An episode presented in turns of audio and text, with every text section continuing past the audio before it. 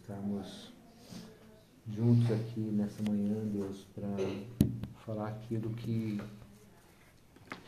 naquilo que o Senhor tem nos direcionado através do livro O Pitar do Pleno Avivamento, Deus, de Leonardo Reverrido, Pai. Nós queremos aprender, Deus, através é, do nosso irmão e, e que venha fazer verdade no nosso coração também, Pai. Nós te louvamos, te agradecemos, no nome de Jesus. Amém? Então, assim, como eu orei, nós sempre temos a Bíblia como nosso, nossa regra de prática, né?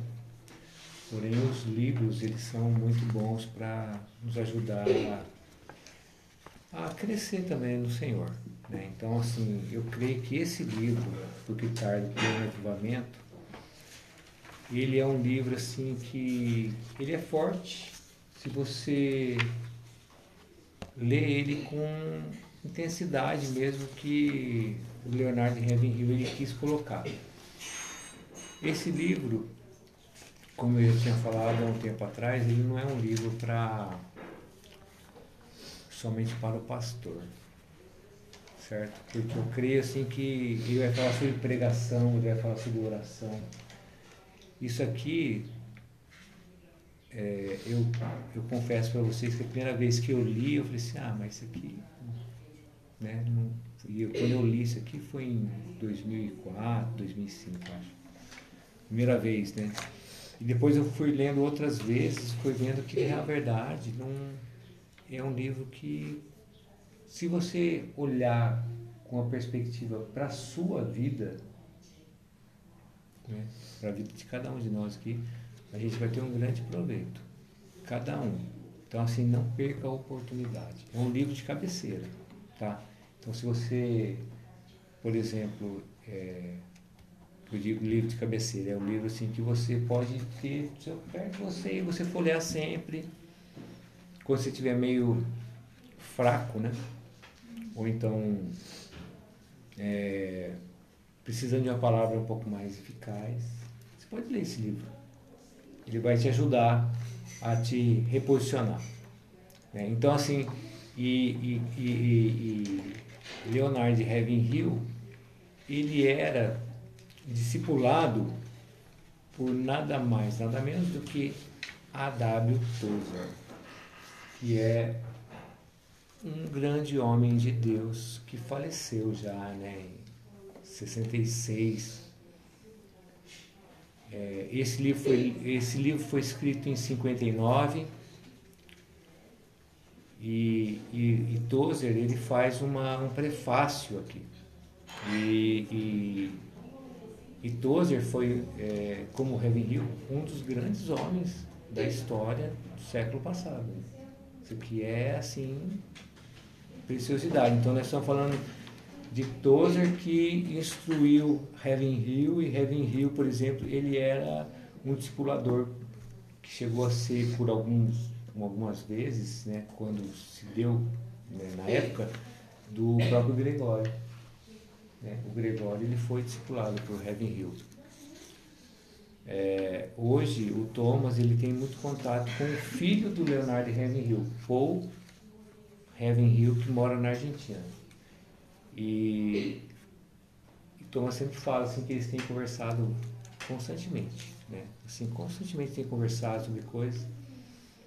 Mas assim, são é, homens de Deus, quem Tozer, Heaven Hill e Gregório, são pessoas que já passaram, né? morreram. Mas deixaram um legado. Né? Então aqui nós vamos começar, aqui pelo prefácio, é, onde Tozer faz esse prefácio, esse prefácio, tá bom? Vamos ver.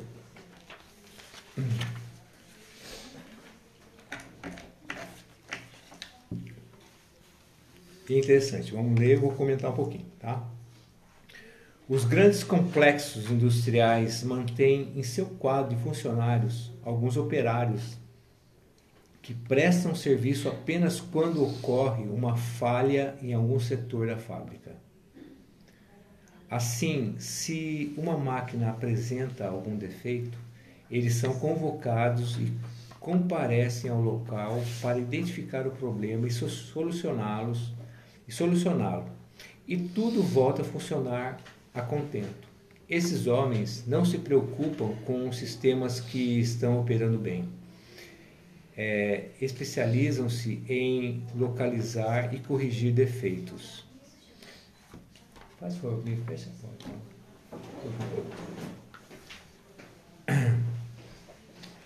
No reino de Deus ocorre algo semelhante. Deus também sempre tem de prontidão seus especialistas, cuja principal função é cuidar das falhas morais ou, melhor dizendo, do declínio espiritual de uma nação ou igreja.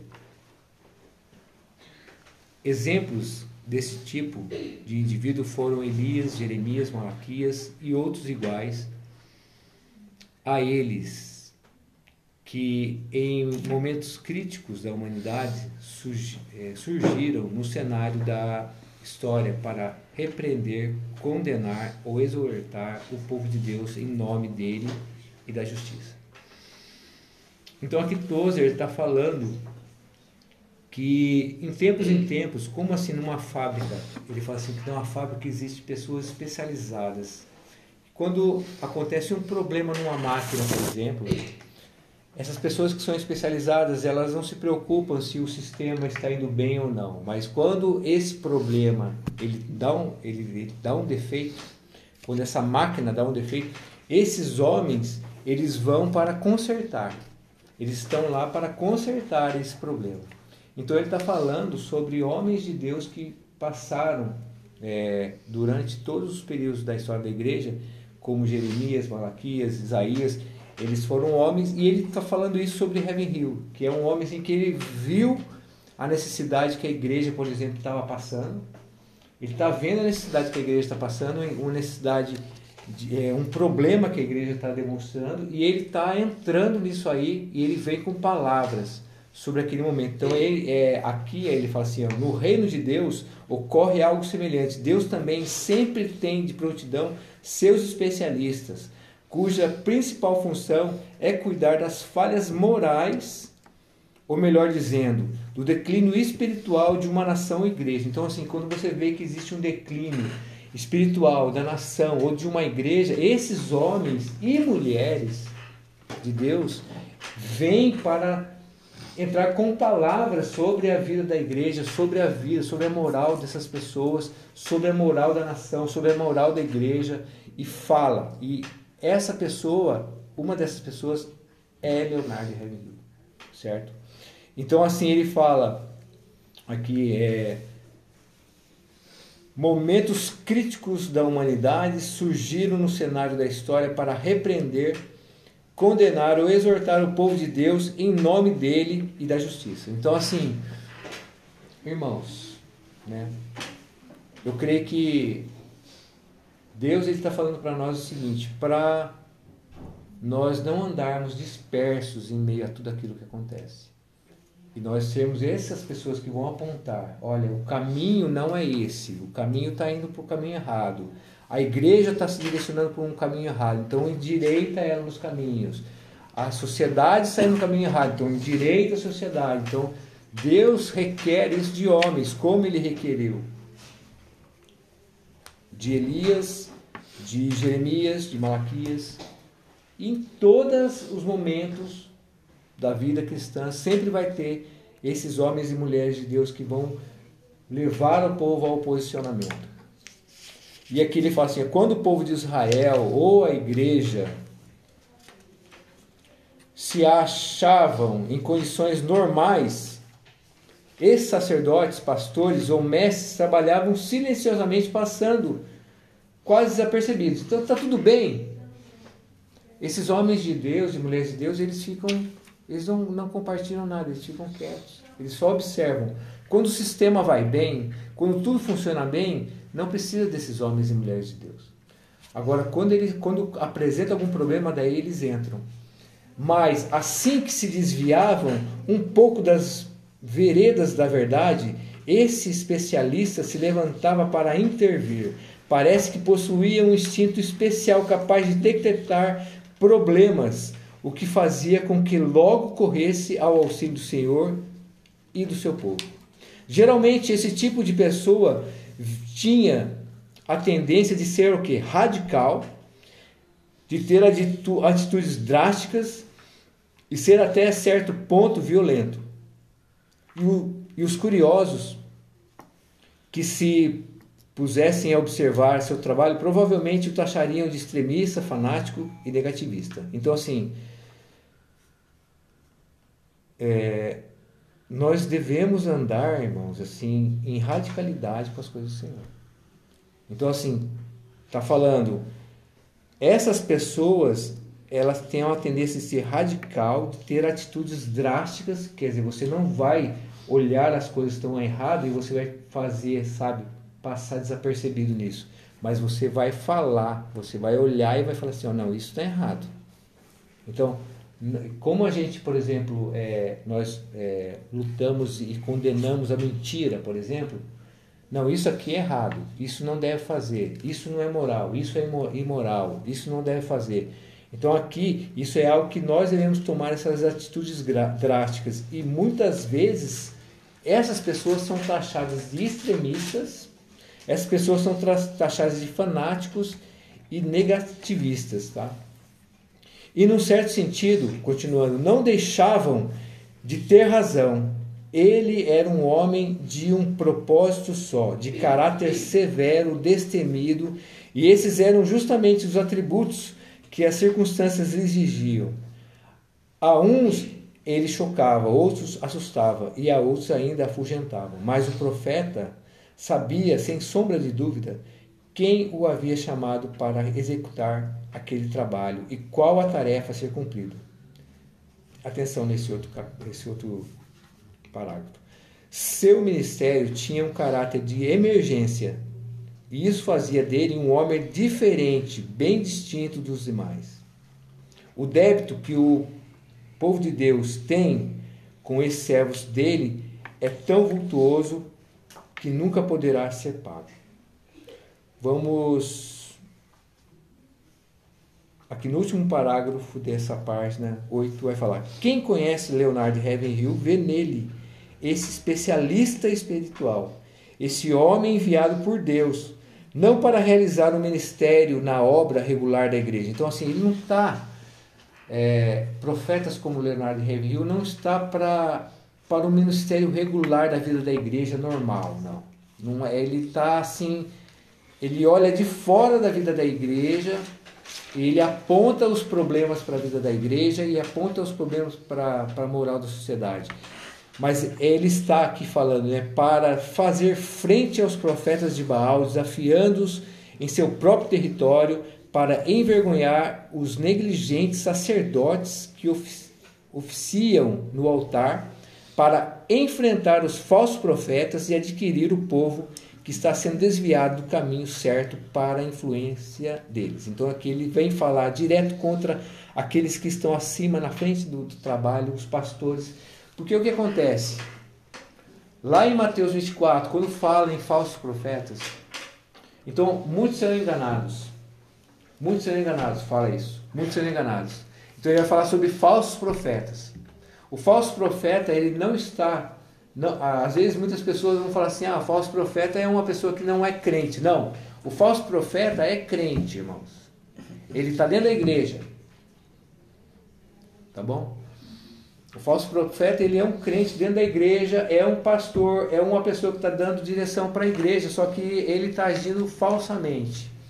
Então aqui assim, como é que o falso profeta ele age dentro da igreja? Ele vai é, ser uma pessoa controladora, ele vai ser uma pessoa dominadora, ele vai ser uma pessoa na qual ele quer todos os méritos, ele quer os elogios, ele quer estar na frente, ele, ele quer, ele visa o lucro, ele faz piadinhas é, durante a pregação, ele é aquela pessoa que quer ser legal, quer ser engraçada, ou que ela quer ser é, benquista ou, ou ser famosa enfim, é esse estereótipo que nós olhamos para o falso profeta. É essa pessoa que ela não vem com o coração de Deus, mas ela quer fazer algo para seu próprio benefício. Ela quer ser quer levantar algo para seu próprio benefício. Então esses são os falsos profetas na qual aqui é, Leonardo Ravenhill está falando sobre esse livro aqui e está divertindo. Além dos que estão acima, que estão na frente ou estão assim na, na frente do povo, ele também ele fala para a igreja e adverte o povo que está sendo desviado do caminho certo por influência deles. É...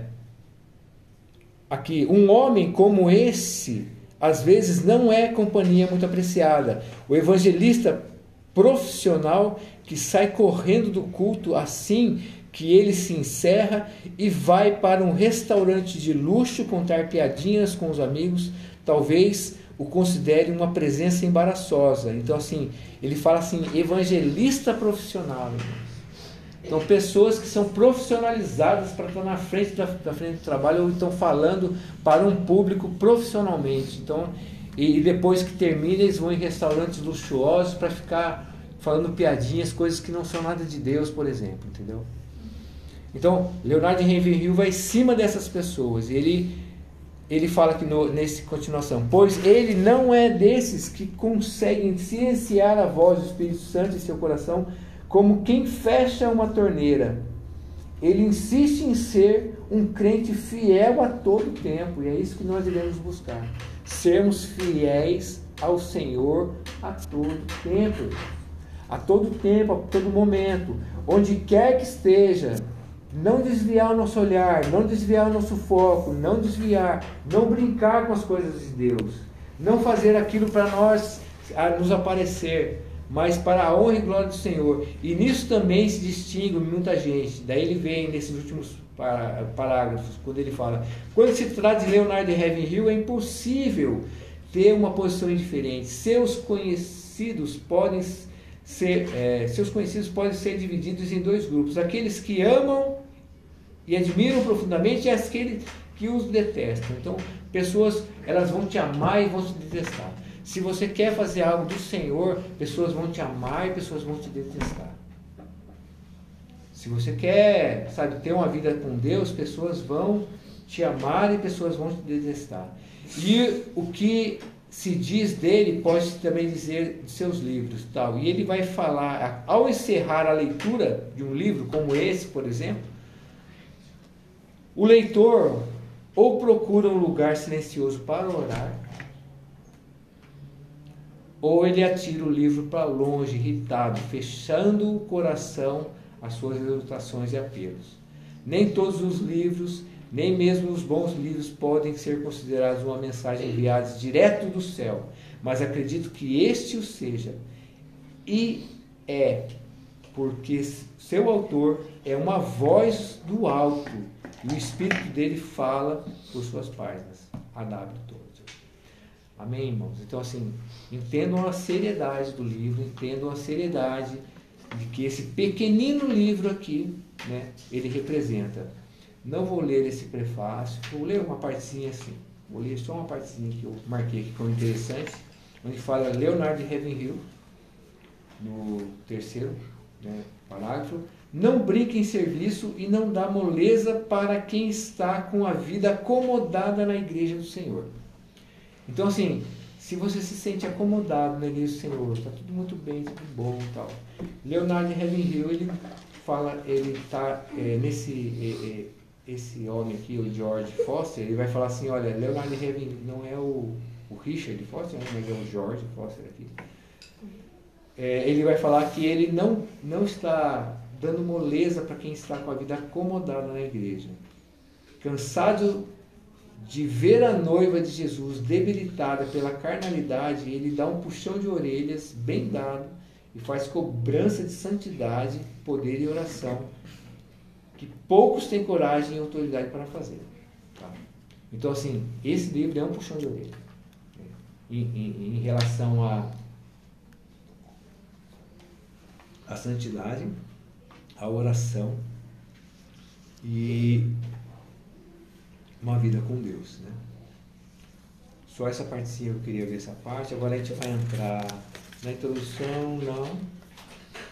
Eu vou entrar aqui nessa frase aqui na página aqui dos página 14, onde John Wesley vai falar algo. John Wesley é um. Oi, Oi, pode falar. Fala um negócio da introdução que eu achei bem interessante. Ah, sim, pode. Aqui quando ele fala do jornal temporário. Ah, sim, pode falar. Que é um jornal que era distribuído em vários países, né? Uhum. Em linguagem diferente. E acho que daí quando você lê, pega o capítulo 1 lá, um pouco mais no final, como que isso vai mexendo com as pessoas, né? O jornal ele influenciava as pessoas de certa forma, Sim. tirando elas da igreja, vamos dizer assim, tirando o aprendizado. Lá no final do capítulo 1 ele fala relativo ao comunismo, né? Daí o comunismo entra dentro da igreja Uhum. e as pessoas não, não se tocam, porque é, é nos menores coisinhas, né? Que as pessoas estão sendo. A, tá mudando o pensamento das pessoas. Aí vai, é, então vai entrando um dualismo dentro da igreja Uhum. Com coisas pequenas. E coincidiu com um vídeo que eu vi ontem numa entrevista Ah, legal. que um, foi um trecho, um corte. O cara ele tava, ele perguntou sobre como que as coisas vão entrando silenciosamente, né, na cabeça dos outros, por exemplo. Uma novela, é, se você vai, por exemplo, fazer consulta todos os dias, Terapia em grupo. uma terapia em grupo todos os dias, 366 dias no ano, você se transforma numa pessoa diferente? Uma pergunta. O que vocês acham? Sim. Se você faz terapia em grupo, todo dia, você acha que no final do ano vai mudar, vai mudar o seu pensamento? Sim. Então, daí ele fala, então, ele faz um comparativo. Isso é o que uma novela faz. Uhum. É uma terapia em grupo ali, que todo dia você está assistindo aquela novela, todo dia que você está assistindo uma série, isso está mudando a sua cabeça. Por exemplo, eu nunca assisti, mas por exemplo, tem gente, não sei quem aqui assistiu A Casa de Papel. Eu já vi esses comentários já de várias pessoas. Você está assistindo e no final você está torcendo para os bandidos se darem bem. Elas são os caras errados. Então, as novelas vão fazendo isso. Então, os pensamentos hoje dentro das igrejas, muitas vezes, elas são transformados porque aquilo que a gente assiste, aquilo que a gente vê, aquilo que a gente lê, como passa aqui no jornal, acaba mudando aquilo que a gente, aqui- aquilo que a gente falta. Ou seja, se a gente lesse mais a Bíblia, a gente teria um pensamento transformado todos os dias, né? Amém. É. Ah, muito bom. Assim, eu, eu realmente eu, eu não eu, eu li essa parte, mas assim é cada um vai colocando aquilo que é, assim salta aos olhos. É exatamente esse que é o objetivo do livro. A gente não vai ler assim, apesar de ser pequeno, daria até para a gente ler o livro mesmo, né? Mas assim em voz alta aqui perante todo mundo. Mas só que é, é exatamente isso. Às vezes abre essa, essas oportunidades para você colocar algo a mais para enriquecer, como foi feito agora pelo Bruno. E, e lembrando que em 59, quando foi escrito esse livro, é algo que é, o mundo ele passava por uma Pós-guerra, guerra, né? uma guerra fria, né? Estava pós Segunda Guerra. Pós-guerra e a Guerra Fria, Sim. Estados Unidos no- é, e União Soviética. E essa parte do comunismo era muito falado, né? E hoje diminuiu um pouco, voltou um pouco mais por causa da guerra da Ucrânia, né? Então, é, esses termos como, por exemplo, que, é a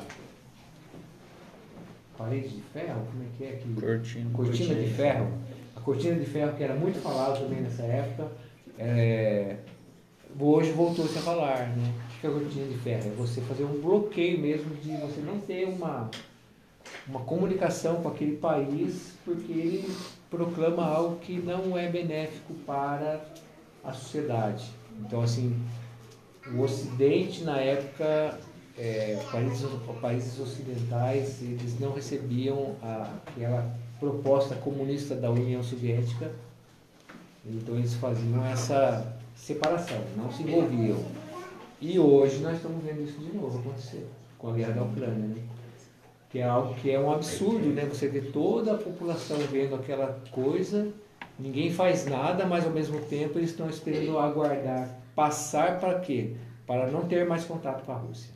E a Rússia vai viver praticamente com aqueles que são com ela e como a Coreia do Norte vive hoje por conta própria, por própria decisão de querer viver sua vida sem depender de ninguém por nada. Né? E a China também, né? Uma parte da China. É, mas a China hoje o que acontece é que ela, ela, ela é, é o país que mais comercializa no mundo inteiro. Né? Então ela está ligada. Hoje, por exemplo, a China é o, é o maior fornecedor do Brasil. Então, assim, é, os países acabam dependendo da China. Mas é uma forma que ela faz sem guerra, mas é um domínio sobre tudo. Né? Enfim, vamos voltar aqui para só para sintonizar né, essa parte que o Bruno falou da época que estava passando quando ele escreveu o livro, que era uma época pós-guerra. E isso que é o legal do livro porque ele é de 59, é. mas a leitura dele é atual. Não, é uma coisa que a gente vai vendo que as coisas vão. É um ciclo, né? Elas vão acontecendo, vão acontecendo de novo. Vão aparecendo de novo. Exatamente. Como a Bíblia é, né? Que ele falou assim: apareceu Isaías, apareceu Malaquias, apareceu Jeremias, em épocas diferentes, mas falando da mesma coisa. Então, John Wesley ele fala que um, algo que foi acrescentado nesse livro aqui. Então, pela fé e pela oração, fortaleça as mãos frouxas e firme os joelhos vacilantes. Você ora e jejua? É uma pergunta. Oportune o trono, o trono da graça e seja persistente em oração. Só assim receberá a misericórdia de Deus. Amém? Então, assim, esse livro vai falar muito sobre oração, né, irmãos? Então, nós vamos começar pelo capítulo 1, e é nele que eu ficarei hoje, somente nele. E a partir da semana que vem nós falaremos, outra pessoa falará sobre o capítulo 2. Então vamos lá. Com tudo que possuis, adquire unção, a unção. É, na igreja moderna, ele vai falar aqui no primeiro versículo, versículo, no primeiro parágrafo, né? Na igreja moderna, a reunião de oração é uma espécie de Cinderela. Essa serva do Senhor é desprezada e desdenhada porque não se adorna com as pérolas do intelectualismo, nem se veste com as sedas da filosofia, nem se acha ataviada com o diadema da psicologia, mas se apresenta com a roupagem simples da sinceridade e da humildade, e por isso não tem receio de se ajoelhar. Então, assim, ele faz uma comparação com a Cinderela aqui, e meninas sabem mais história de Cinderela aqui, né? Mas eu acho que eu não sei, eu, mais ou menos, mas que eu me lembro, Cinderela é uma história de uma é, menina. uma menina que é a, a é Cinderela. E daí ela tem irmãs que é. Aí ela tinha um pai. Ela tinha um pai. Que, ia de morrer casando com uma outra moça. A mãe morreu, né? A mãe de Cinderela. A mãe de Cinderela morre e o pai casa com a outra. moça. Essa outra moça tinha já duas tinha filhas. duas filhas. E essas filhas, elas são todas pomposas. Elas são todas assim, elas são as melhores. E colocavam Cinderela para fazer o trabalho lixo. Não é a gente conhecia acho que com outro termo, né? É mais antiga, era a gata borralheira, né? É, da gata. Então, é, eu sei lá, eu, eu acho que o meu é mais. É, era a mesma coisa? Gato borralheiro de Cinderela? É. Então, gato borralheiro de Cinderela. Traduzido para o português. É. brasileiro. Então, é- então, assim, e aqui ele vai começa essa história falando sobre o lance da Cinderela, que é assim, que ele fala assim sobre é, é desprezada e desenhar e desdenhada por não se ad- por não se adornar com pérolas do intelectualismo, entendeu? Então aqui eu vejo muita simplicidade, entendeu? Na, na forma como nós devemos ter uma vida com o Senhor, na nossa forma como nós pregamos, na nossa forma simples como nós oramos, na nossa forma simples de nos ajoelhar aqui, que nem assim. Cinderela fazia o trabalho que né, ninguém, eh, não, não era algo que aparecia.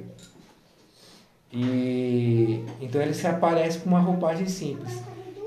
E é, agora aqui no meio aqui do, do segundo é, parágrafo, a oração só exige um registro à espiritualidade. Ninguém precisa ser espiritual para pregar.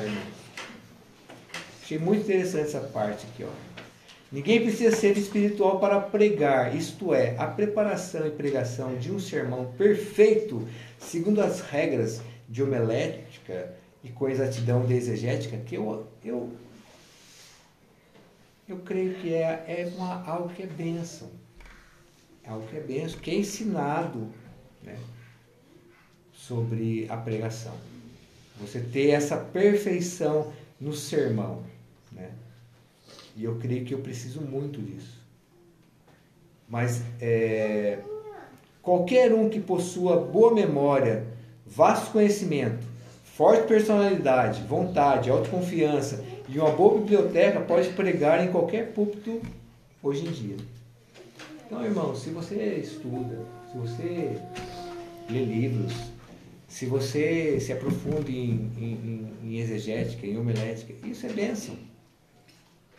Você está preparado para você encarar um púlpito em qualquer lugar onde você for. Mas ele fala de algo mais profundo aqui. Isso, a gente estava conversando agora no carro aqui.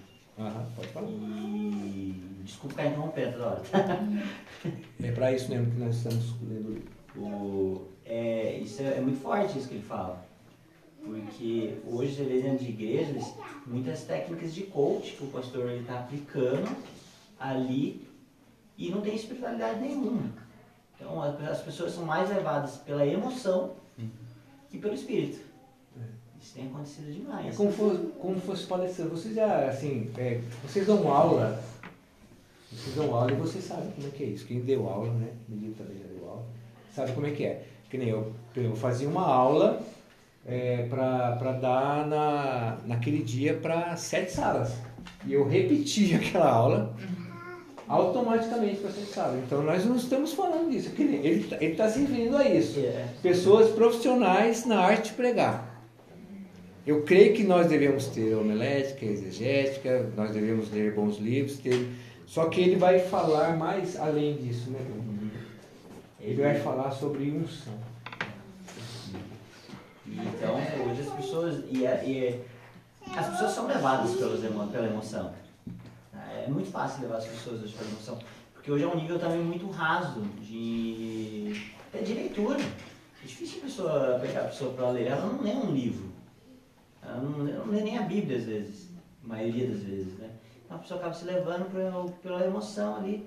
Então, pessoas que se dizem, daí eu, é um, acho que eu- é um pensamento meu, pessoas que se dizem às vezes pastores, ou são levantadas de formas até erradas, elas acabam aplicando isso. Você vê. E isso traz uma imagem falsa de quem que é cristão, né? A gente acaba tendo uma imagem totalmente errada de quem que é. E a gente acaba sendo generalizado até por isso, né? Eu trago um exemplo, eu trago até de um amigo, um amigo, meu vizinho ali próximo, e ele fala assim, nossa Bruno, quando eu morava numa morava na casa dos meus pais, tudo, aí na frente mudou um pastor na casa ali, que era de uma igreja lá, de uma denominação tal. Chegou com um carrinho velho, não sei o quê, passou dois, três meses na igreja, pronto, já tava com um carrão enorme, o filho já tinha um videogame da, da época, tá? E tudo o quê? Usando essas técnicas de coach, acaba entrando para um lado mais complicado. Eu, eu vejo assim que, assim, é, não é que pessoas levantam muitas vezes assim, e esse que é uma, é isso que eu vejo que é uma coisa que é que a gente tem que sempre olhar e vigiar e, e, e ser crítico em relação a isso. É, às vezes as pessoas elas se levantam sozinhas. Ela não foi ordenada para isso, ela não foi chamada para isso, ela está fazendo porque ela quer. Então, sempre quando vocês tiverem assim algo que vai acontecer, você tem que perguntar assim, mas quem te ordenou? Então, se um, levanta um pastor nessa nessa direção, mas quem te ordenou como pastor? Quem que é, quem é o seu pastor? Mas por aí. Quem é o seu pastor? Geralmente as pessoas não têm um pastor. Quem te consagrou, te ordenou para um chamado pastoral? Geralmente essas pessoas não têm, elas próprias se levantaram. No meio assim de, ah, eu achei uma necessidade e comecei. Não é assim que as coisas funcionam. Não é assim que Paulo nos ensina a, a treinar líderes, a iniciar igrejas, iniciar ministérios. Não é assim. Então pessoas têm que serem treinadas para isso, pessoas têm que ser capacitadas para isso, pessoas têm que ser é, observadas por um tempo, pessoas têm que ter um período para isso. Não é algo assim, ah, eu quero ser pastor e daí vai acontecer isso aí, porque daí as pessoas elas induzem a outras que são facilmente influenciadas, porque as pessoas precisam de palavras de autoestima. E daí as pessoas começam a falar palavras de autoestima. E a, isso agrada o coração das pessoas e faz com que levante líderes que não são líderes que são ordenados por Deus. E daí nós vemos tudo isso aqui, olha, o que, que basta para você ser um ótimo pregador? Qualquer um que possua boa memória, vasto conhecimento, forte personalidade, vontade, autoconfiança e uma boa biblioteca, ele pode pregar em qualquer púlpito hoje em dia. E uma pregação dessas pode sensibilizar as pessoas, foi o que o Bruno falou. Mas a oração move o coração de Deus. A pregação toca o que é temporal, a pregação toca o que é do momento, a oração o que é eterno.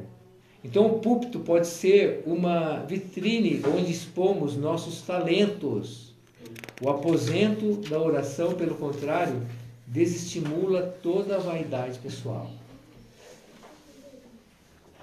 Então, assim, às vezes a gente olha aqui e fala assim, ah, poxa, está falando de pregação, eu não prego, eu não, não, dou palavra na igreja, ou então eu não faço nada, ou então eu tenho vontade. Então, se você. Mas olha, eu, eu, eu, eu quero que você olhe para você, porque a pregação não é só público. É, isso é feio mesmo. A pregação não é, não é, não é só púlpito. Pregação não é você subir na frente, sabe, e começar a falar para as pessoas. Pregação não é isso. Pregação é sua vida, pregação é você conversando com as pessoas, a pregação é tudo aquilo que você faz é uma pregação. Então, se você que fala assim, poxa, essa palavra não é para mim, como eu já pensei, ah, essa palavra não é para mim, eu não sou pregador. Mas hoje eu entendo que é para mim. E é para todos que se dizem cristãos, porque se nós não vivermos uma vida de oração, nós não podemos, sabe, levar a palavra para ninguém. A gente não, não, não tem condição. A gente simplesmente vai ser, é, como diz o versículo, acho que em Judas, né? Nuvens sem água. Sabe? Aquilo que que está sendo declarado, mas não está sendo vivido. Aí ele continua aqui no, na página 16. Pode falar. É, e exegética? Né? Fala aí, Medina, o que, é homilética e exegética? É, exegética é quando você busca entender o contexto da época do, dentro da palavra. Então, tipo, por exemplo, é, você lê lá que o Senhor é meu pastor, não me faltará. Né? Aí você tem que, quando você busca entender o contexto que Davi falou isso, tipo, o que estava passando na época, como quando foi dito isso, o que estava acontecendo em Israel, né? Você faz é, é, o que chama de exegética. Você busca entender por que a palavra servia para eles e para aquele tempo. Certo? Então, relacionado com isso, tem a. a... Não, é outra coisa. A homilética, no caso, é quando você estuda o, o, a arte de pregar. Então, é quando você usa de artifícios de oratória, quando você usa também de até, até a espiritualidade está dentro disso, mas é como se fosse mais a questão de como você prepara um sermão. Como você prepara e como você vê a situação da época, Sim. naquele versículo. Tá? Alguém quer falar mais alguma coisa? Então vamos lá, página 16, segundo parágrafo. A grande tragédia de nossos dias é que existem muitos pregadores sem vida no púlpito entregando sermões sem vida e ouvintes sem vida. Que lástima! Tenho constatado um fato muito estranho que ocorre até mesmo em igrejas fundamentalistas: a pregação sem unção. E o que é unção? Ele fala: não sei, mas sei muito bem o que não é ter unção. Ou pelo menos sei quando não estou ungido. Então ele fala, ele mesmo assim, quando ele não está ungido, ele sabe muito bem quando ele não está ungido para falar aquilo. Uma pregação sem unção mata a alma do ouvinte, em vez, em vez de vivificá-la. Então, assim, se o pregador não estiver ungido, a palavra não tem vida. Pregador, contudo, que possuis, adquire unção. Então, todos nós que pregamos a palavra, que declaramos a palavra, que levamos a palavra, que evangelizamos a palavra, pregador, com tudo que possuis, adquire unção. Adquire o que? Unção. Eu vejo unção como, como algo que vem do Senhor. Nem assim, ele fala assim que ele não, ele não sabe, é uma coisa difícil da gente saber o que é unção. Mas eu creio que é algo que vem do Senhor, que o Espírito Santo está agindo sobre nossas vidas naquele momento, que é o Deus mesmo falando através de nós. É Ele conduzindo a gente através daquilo que nós vivemos, nós temos na nossa vida, como que nós vivemos o Senhor. Isso traz uma verdade ao nosso falar, uma verdade ao nosso declarar. É, nós não estamos falando aquilo simplesmente como um conhecimento, mero conhecimento, mas como uma experiência de vida, ou então sobre aquilo que nós podemos falar com autoridade. Amém? É, no, vers, no, cap, no parágrafo 3, na, no segundo. Eu não sei como é que fala isso. Na frase? Segunda frase! Muito bem, professor de português. Casado com a É professora. oração, é segunda oração. Oi? Oração. Segunda oração. Segunda oração? Aí, aí agora professor, aí, aí, aí, aí sim, agora nós, é, chegou a professora de português na veia. Não, aqui não, aqui Na não. oração, na oração direta. Olha lá, a pregação é uma tarefa espiritual. Amém? Então todos vocês terão oportunidade de pregar no púlpito Jesus nas casas. Amém? Oi? Que A púlpito, mesa. né? É, amigo. A mesa de Jesus nas casas. Todos vocês vão ter oportunidade. A pregação pode ser através de um comentário de um livro. A pregação pode ser através de uma pregação para a igreja em relação àquilo que a direção que Deus está te dando. A, a sua oração, né? É, em relação a orar a palavra pode ser uma pregação para os irmãos. Então assim, é, um pregador espiritual, deixa eu ver onde eu parei. É, um pregador, mas gerada no coração, chega ao coração. Um pregador espiritual, sob o poder de Deus, produz mentalidade espiritual em seus ouvintes.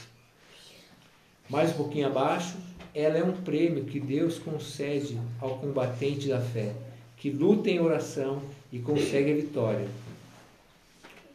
Indo para a página 17, no que vai ler lá no comecinho, lá, em, lá um pouquinho no início da que febre de construção de templos estamos presenciando hoje. No entanto, sem pregadores ungidos, o altar dessas igrejas não verá pecadores rendidos a Cristo. Suponhamos que todos os dias diversos pescadores saiam para o alto mar com seus barcos, levando o mais moderno equipamento que existe para o, exer para o exercício desse ofício, mas retornem sempre sem apanhar um só peixe. Que desculpa poderiam dar para tal fracasso? No entanto, é isso que acontece nas igrejas. Milhares delas estão abrindo as portas dominicalmente, mas não vêm conversão. Depois tentam encobrir sua esterilidade interpretando textos bíblicos a seu bel prazer. Mas a Bíblia diz: Assim será a palavra que sai da minha boca, não voltará para mim vazia. Então ele está falando aqui sobre nós como igreja nós devemos assim entender e nos frustrarmos a cada domingo, por exemplo, quando nós não vemos conversão em vidas dentro da própria vida da igreja, através da pregação, através das orações. Então ele vai comparar isso com o quê? Ele vai comparar isso com um homem que vai sair para pescar. Toda vez que ele vai sair para pescar, ele não pesca um peixe. E ele vai falar assim: Poxa, que frustrante, isso é um fracasso, isso é um fracasso para cada, cada igreja mesmo, né? E para cada um de nós. Nós devemos, assim, que desculpas nós poderíamos dar de tal fracasso? Todas as vezes que nós lançamos nossas redes, nada nós, nós colhemos, nada nós trazemos para nós, para para ser algo que seria de, em relação à conversão. E um pouquinho mais abaixo aqui, ele vai falar: a reunião de oração está morrendo ou já morreu. Com a atitude que temos em relação à oração, estamos dizendo ao Senhor que o que ele começou no espírito, nós terminamos na carne. Qual a igreja que pergunta a um candidato ao ministério qual tempo ele passa diariamente em oração? A verdade é que o pregador que não passa pelo menos duas horas por dia em oração não vale um vintém, por mais títulos que possua. Essa palavra, ela já me confrontou muitas vezes, muitas vezes, várias vezes. Ele fala assim, olha, qual pregador, se não, ele não ora duas horas, pelo menos duas horas por dia, ele não vale nem um vintém. Não vale nada. E eu creio que todas as vezes já fiz muitas vezes esse, esse propósito de aumentar o tempo de oração, aumentar o tempo de cá, aumentar o tempo com o Senhor, aumentar. E essa oração que as pessoas falam assim, irmãos. Ah, mas eu, eu vivo orando, eu vivo na presença do Senhor, eu vivo orando na presença do Senhor. Não é essa oração que Remy Hill está falando aqui. Não é essa oração, é essa oração. É, ah, mas eu oro a todo momento, eu oro no carro, eu oro ao andar, eu oro, eu oro, minha cabeça é só oração. Quando você fala isso, na verdade você está bem, você tem uma mente aberta para estar. Mas isso não é uma oração da qual Leonardo Ravenhill está falando aqui, irmãos. Ele está falando de oração de. Eu vejo, quando ele fala sobre isso, eu vejo que é dobrar o joelho e estar diante do Senhor a sós num quarto de portas fechadas. Não é uma oração multitarefa, é uma oração Intencional, né? É que você condiciona. Você, porque assim, quando você. Eu pelo menos vejo assim, quando você pega e ora é, dessa maneira, você está sendo multitarefa. Você só, se você está sem tempo e você pensa, ah, tem esse aqui que é uma tarefa que eu posso fazer automático, então aproveito e oro. Ele está falando de uma oração que você pega e você, tipo assim, eu posso não ter tempo, mas eu vou, dedicar, vou sei lá, acordar mais cedo, eu vou dormir mais tarde, eu vou pegar esse tempo e dedicar ao Senhor. Eu estava de forma intencional. Mesmo. Então, assim, é o que eu preciso rever e eu creio que todos nós precisamos rever nosso posicionamento em oração. Amém? Virando aqui a página. ah,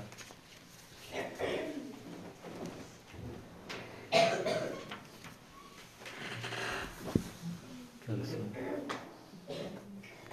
10 e meia. Então eu vou finalizar aqui na página 18. Ele vai falar lá no final da página 18. É possível alguém pregar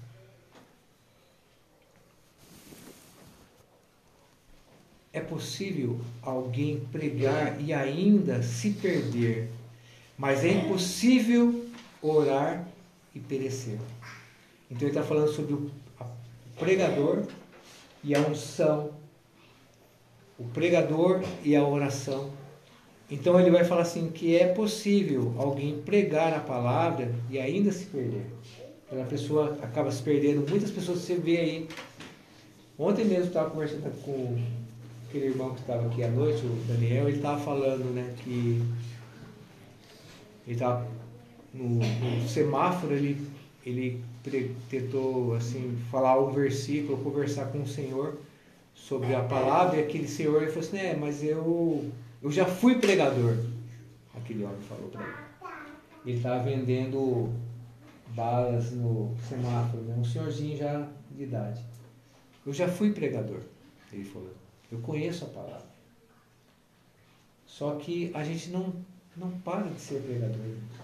A gente não, não deixa de ser pregador. A gente sempre vai ser pregador.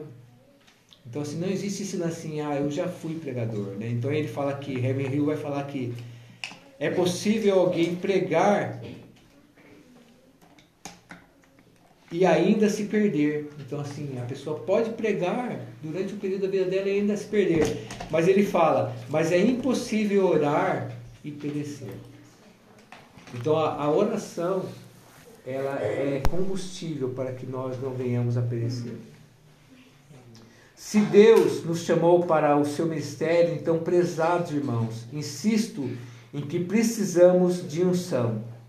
Contudo, o que possuis, adquire a unção. Senão os altares vazios, senão os altares vazios de nossas igrejas serão exemplos vivos de nosso intelectualismo ressequido. Então esse, esse primeiro capítulo ele vai falar muito sobre isso. Busca oração, busca unção, busca a presença do Senhor. Não, não seja automático na pregação, não seja uma pessoa automática, não tente agradar pessoas com as suas palavras dóceis ou as suas se Deus, se o Espírito Santo está te levando para ser duro naquele momento, seja duro. Se o Espírito Santo está te levando para ser amável naquele momento, seja amável. Mas não seja conduzido somente por uma. É, para uma satisfação daquelas pessoas que estão ouvindo você, mas que fale aquilo que o Espírito Santo derrama no seu coração e, e seja verdadeiro. E isso vai te trazer unção na hora de você levar a palavra, na hora de você pregar, na hora de você exortar e assim por diante. E para finalizar aqui na página 19, tem um, uma, uma, uma escrita aqui de Barrett. Vai falar assim: todo declínio espiritual começa com a negligência da oração. Então, todo declínio espiritual começa com a negligência da oração. Então, você fala assim: Poxa, eu estou andando em montanha russa. Então, você tem, primeira coisa que você tem que olhar: como é que está a sua vida de oração? Como é que você está vivendo a sua vida de oração? Então, se você está entrando num declínio na sua vida espiritual, saiba que a sua vida de oração ela não está legal. Nenhum coração pode desenvolver-se bem sem muita comunhão íntima com Deus. Não existe nada que possa compensar a falta dela. Então, assim, essas palavras são de Barrett, que é um. Não conheço. Mas é algo que tocou meu coração aqui. Tem outras passagens aqui, de é, até mesmo um, um versículo de, de Judas, tem que vai falar: Vós, porém, amados, edificando-vos da vossa fé santíssima, orando no Espírito Santo. George Whitfield vai falar: Tenho passado dias e até semanas prostrados ao chão, orando silenciosamente ou em voz alta. Amém, irmãos? Amém? Então, assim, a semana que vem, são dez semanas que nós vamos estar lendo esse pequeno livro, Porque Tarda o Pleno Avivamento, de Leonardo Reviu.